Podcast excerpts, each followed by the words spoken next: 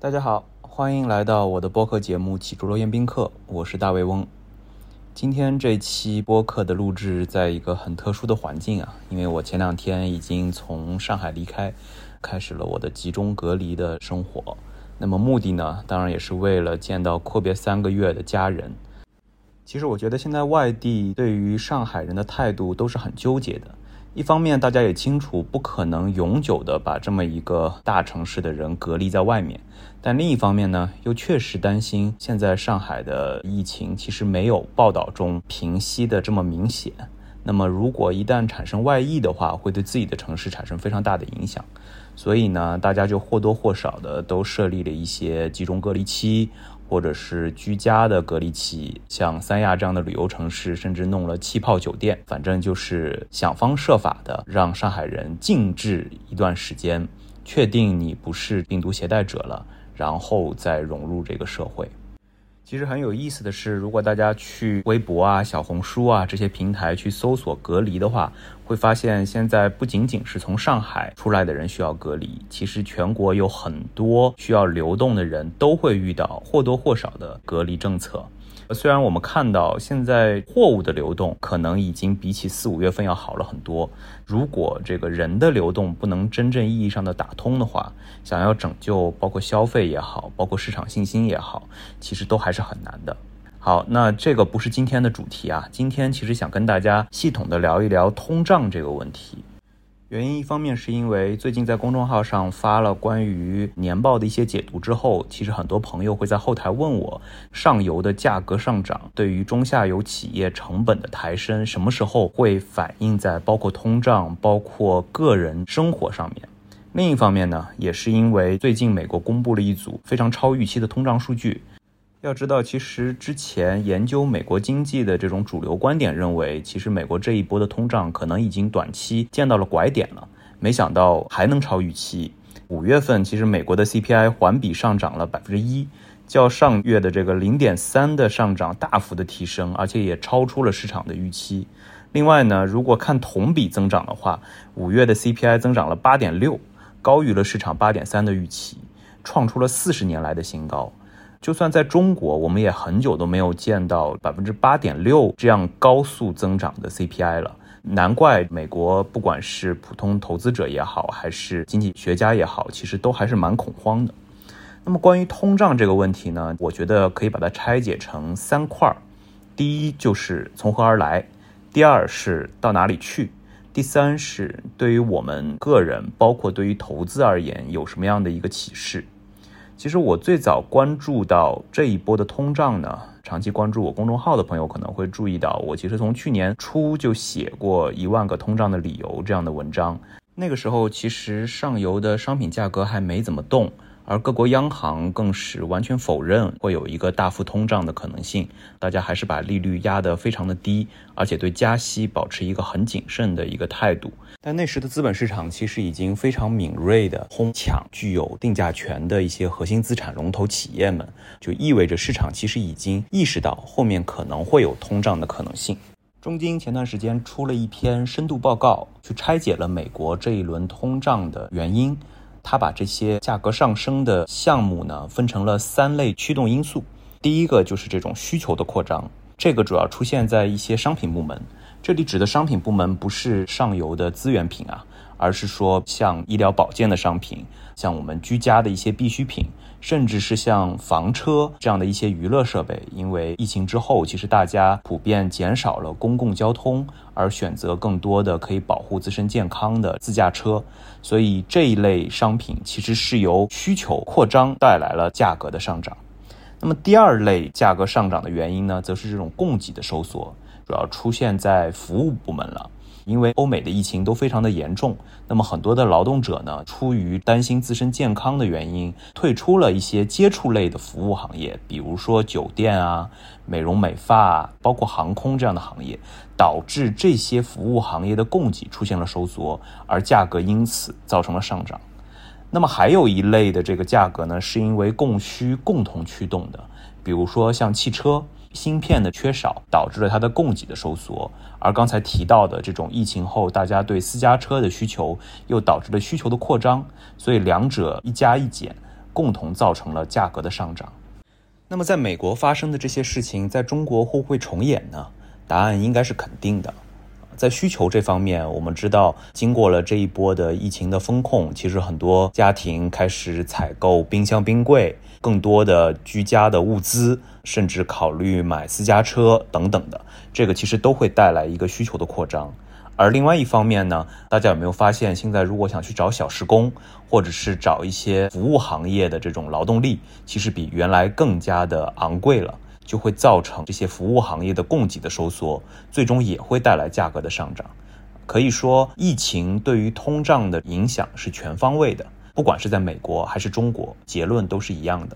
但在我看来，这些其实都是现象，而不是本源。这一波通胀的最核心的原因到底是什么呢？我个人还是认为是在还债，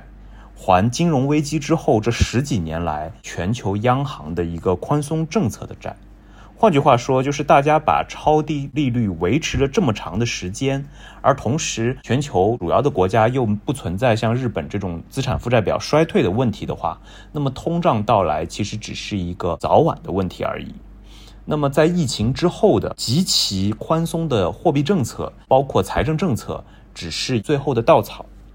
我们还是先拿美国为例，大家也知道，在疫情期间，其实美国的整个宏观政策刺激是非常的用力过猛的。整个2020年的货币发行量达到了历史总额的五分之一。当时有一个图流传的很广，可以看到，在2020年，整个货币发行量突飞猛进的增长。在当时，大家可能觉得这种刺激是必须的，毕竟在这种史无前例的疫情面前，其实很多美国人的生活面临着非常大的这种危机。但是呢，放出去的钱它总要有一个去处，最终会囤积在资本市场，然后流向实物商品，造成这种通胀的现象。此外呢，过度的刺激还会增加这种消费的需求，甚至会导致劳动力供给的减少。鲍威尔其实在今年初的一次国会听证会上就表态说，劳动力减少可能是未来通胀的核心问题之一，这个甚至比供应链问题更加严重。所以说，今年其实大家在提到通胀问题时候，经常会聊起来的，像地缘政治、俄乌战争，甚至是供应链的一些风险事件，它可以说是一个偶然，也可以说是一个必然。因为就算没有俄乌这种战争的话，也一定会有别的一些什么因素刺激到大宗商品的价格上涨。其实稻草跟这种场景都已经因为过度泛滥的货币跟财政政策已经设好了舞台，需要的只是一把火而已。我们可以看到，过去历史上每一轮的这种通胀的大周期，它总是会因为什么原因启动的。七十年代我们有石油危机，那么这一次呢，可能就是由俄乌战争带来的地缘政治风险。和中外不同的疫情风控带来的供应链的一些危机共同导致的，但它背后的核心原因都是因为过去这十几年全球过度泛滥的财政跟货币政策。那么聊完了通胀从何而来，下一个问题当然就是它会到哪里去。其实有很多关于美国这个通胀周期的历史研究，因为中国经历的市场周期还是比较短的，但是美国其实已经有几百年的一些实证研究了。大家会发现，其实通胀周期会沿着一个既有的轨道去进行，那就是从这种消费服务，然后到就业的复苏，最后到通胀的预期，带来一个大的通胀的来临。那么我们现在看到，从消费服务甚至到就业复苏都已经完成了。而通胀预期也已经形成了。这通胀预期背后很重要的一个原因，就是有一些现在我们还没有办法量化的通胀压力。因为大家都知道，二零二二年一定会成为欧美疫情常态化，甚至可以说是消退之年。所以在这样的背景下，原本商品的供需关系可能就会失衡，而它又会跟这种经济的增长复苏去共振。所以很多的企业其实都需要做资本开支，或者是补库存。这些行为不但会给通胀带来更大的压力，而且很要命的是，他们很难被量化，甚至我们很难预计什么时候它会变成现实。所以，对于通胀的研究，学者会有一句话，就是看得见的担心是可以控制的，但是看不见的压力才是通胀预期的最大源泉。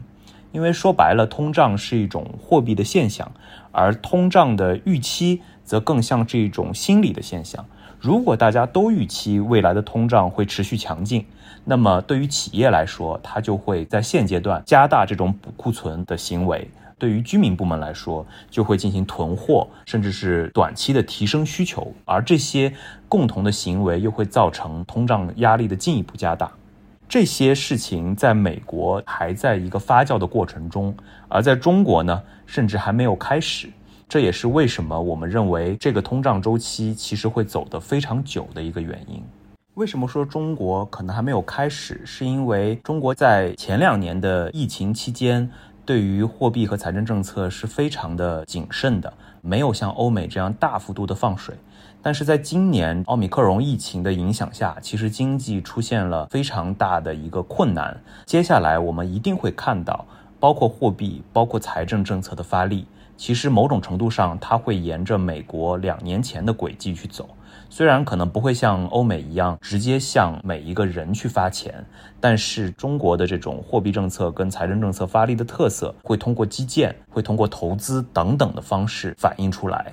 简单总结一下刚才我们讲的两点：第一个是通胀从何而来，其实是从过度刺激的货币政策跟财政政策而来。那么到哪里去呢？对于欧美来说，其实要看的是收水的速度，包括加息的幅度，经济什么时候进入一个常态化，甚至是重新开始回落的这么一个过程，才会共同带来通胀的一个回落。而对于中国来说，因为接下来一定会加码的刺激政策，所以对于中国的通胀周期可能才刚刚开始。最后一点要跟大家聊的就是，对于普通人来说该怎么办？因为提到通胀，可能大家现在最主要的反应还是物价会上涨，不管是日常消费的这种肉蛋奶啊，或者蔬菜的价格上涨，还是最近比较突出的开车的这个油费的上涨，这个是大家对通胀最直观的一个理解。